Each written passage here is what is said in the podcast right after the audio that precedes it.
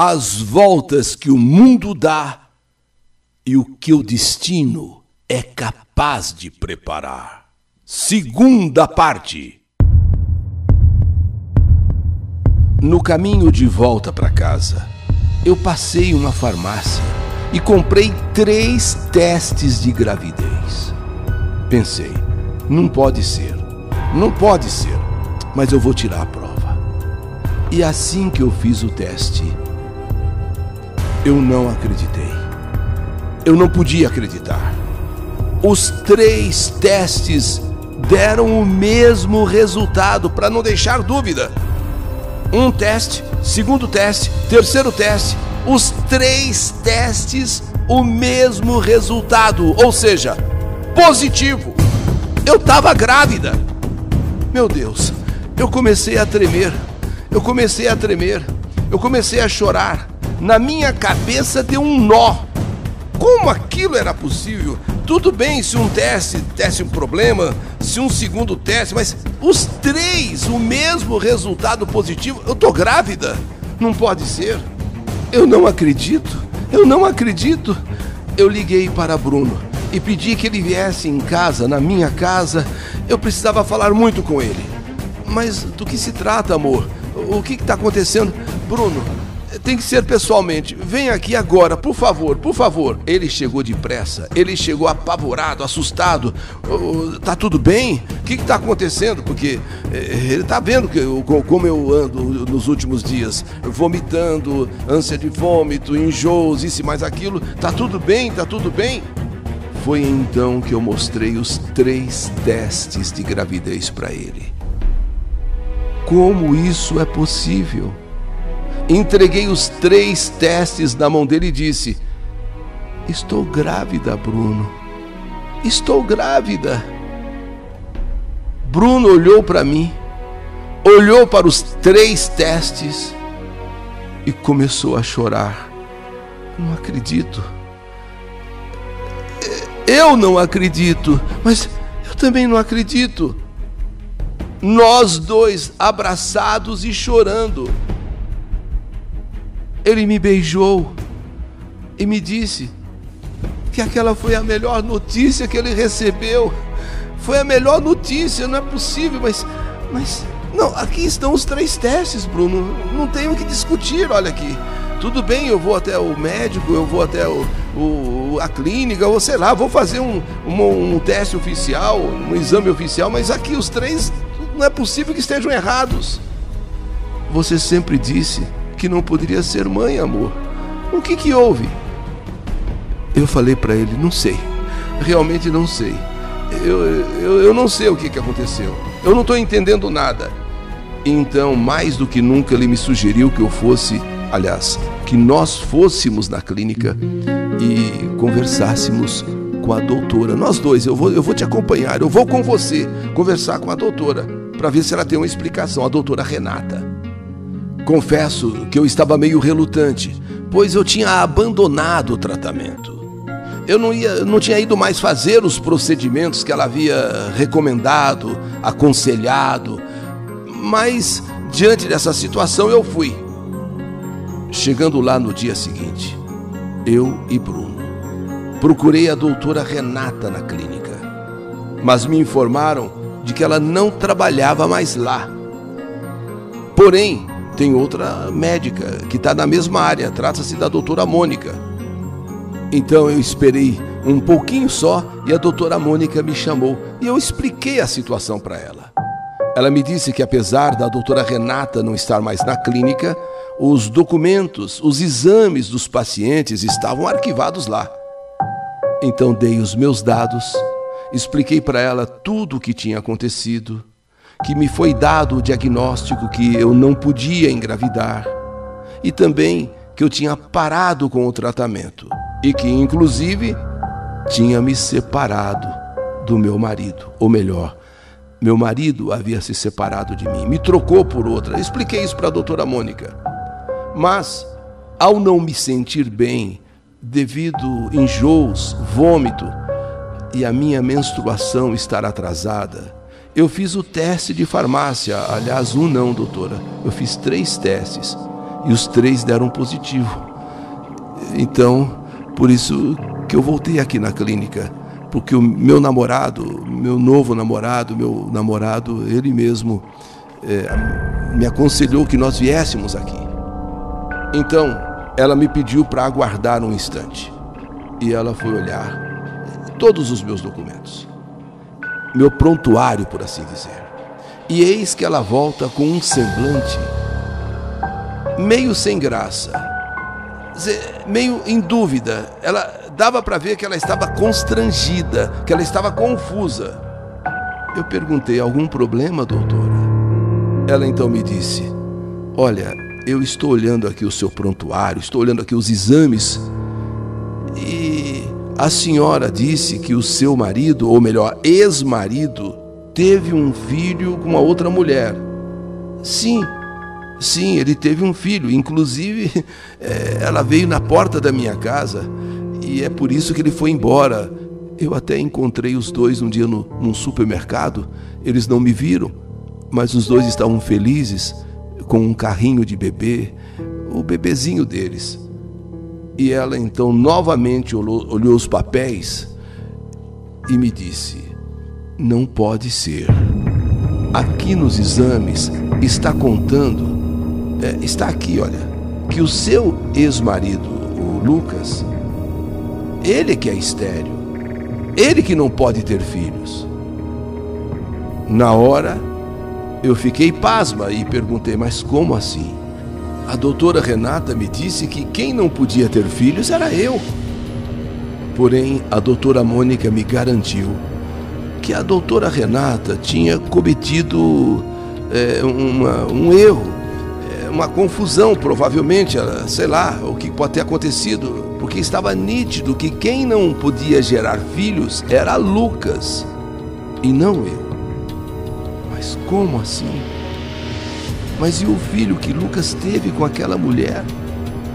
Tá tudo tão confuso, doutora Mônica. Eu estou assim perdida nos meus pensamentos, quer dizer, eu não podia ter filhos e não tivemos filhos. Lucas teve filho com outra mulher, tanto que foi embora com essa mulher. Agora eu engravido e a senhora diz que é ele que não podia ter filhos? Não, meu Deus, que loucura, doutora. Que loucura, minha cabeça tá, tá assim girando. Que loucura é essa? Eu peguei os exames. Ela empurrou os exames para mim. Olha, então, eu, eu, eu peguei os exames que comprovavam realmente que Lucas era estéreo e não eu. Eu só sei que eu fui embora, não sabia o que pensar, não sabia se deveria entrar em contato com Lucas para dizer a ele o que agora na clínica estava claro ali.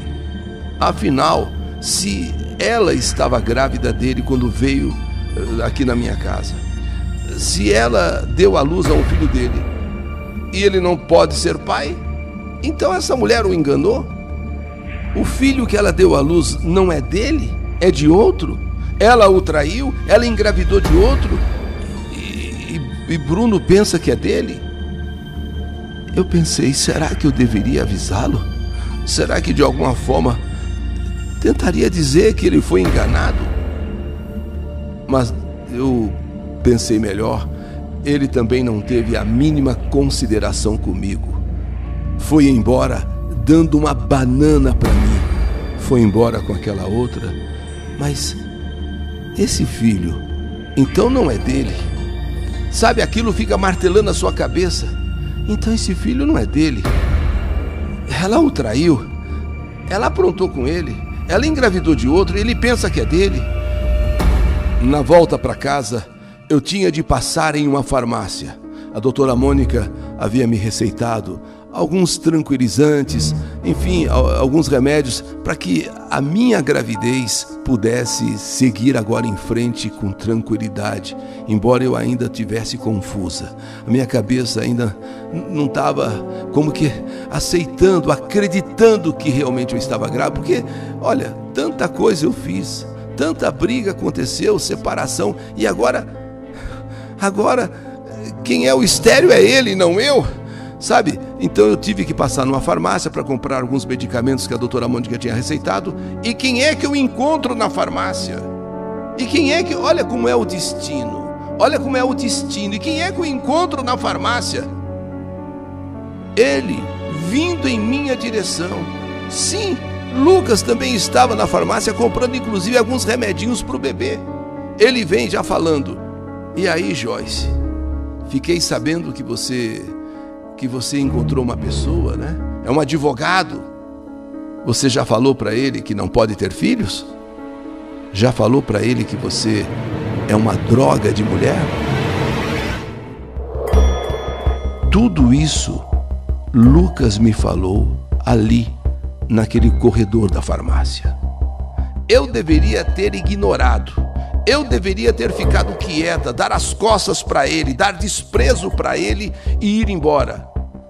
Mas achei um, uma afronta, achei um desaforo ali naquela farmácia ele teve a coragem de falar mais uma vez que eu era uma droga de mulher. Eu deveria ter ignorado. Eu deveria ter ficado quieta. Eu deveria ter dado as costas e ido embora. Mas achei um desaforo, aquela afronta ali na farmácia. Inclusive, eu olhei o pacote, comprando leite, fraldas para o bebê. E então eu abri a minha bolsa e, sem falar uma palavra, peguei o exame, olhei para o Lucas e disse: Sabe, Lucas, eu contei para o meu namorado que não posso ter filhos.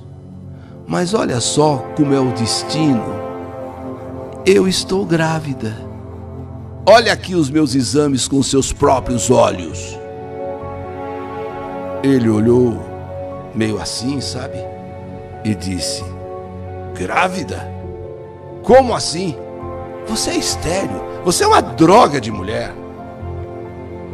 Eu também achava isso, Lucas. Eu também achava isso. De tanto você falar, eu também achava que eu era isso aí que você acabou de falar. Mas lembra quando fizemos aqueles exames para saber por que não podíamos ter filhos? Pois é, não sou eu Nunca foi eu, e sim você. Você é o estéreo. A doutora Renata cometeu um erro e entreguei aquele papel na mão dele, na mão de Lucas.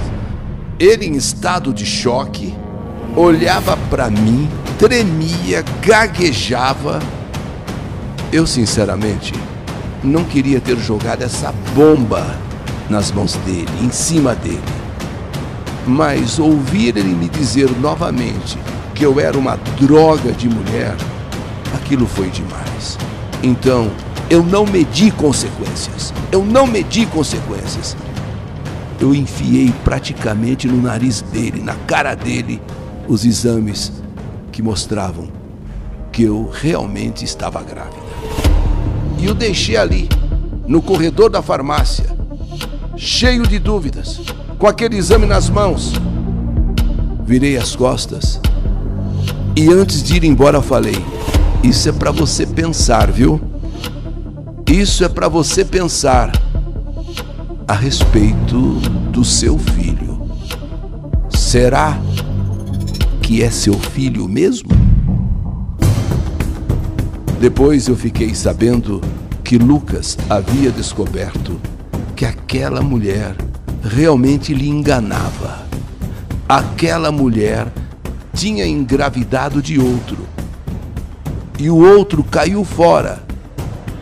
E como ela estava envolvida com Bruno, foi fácil dizer que a gravidez era dele. E ele aceitou.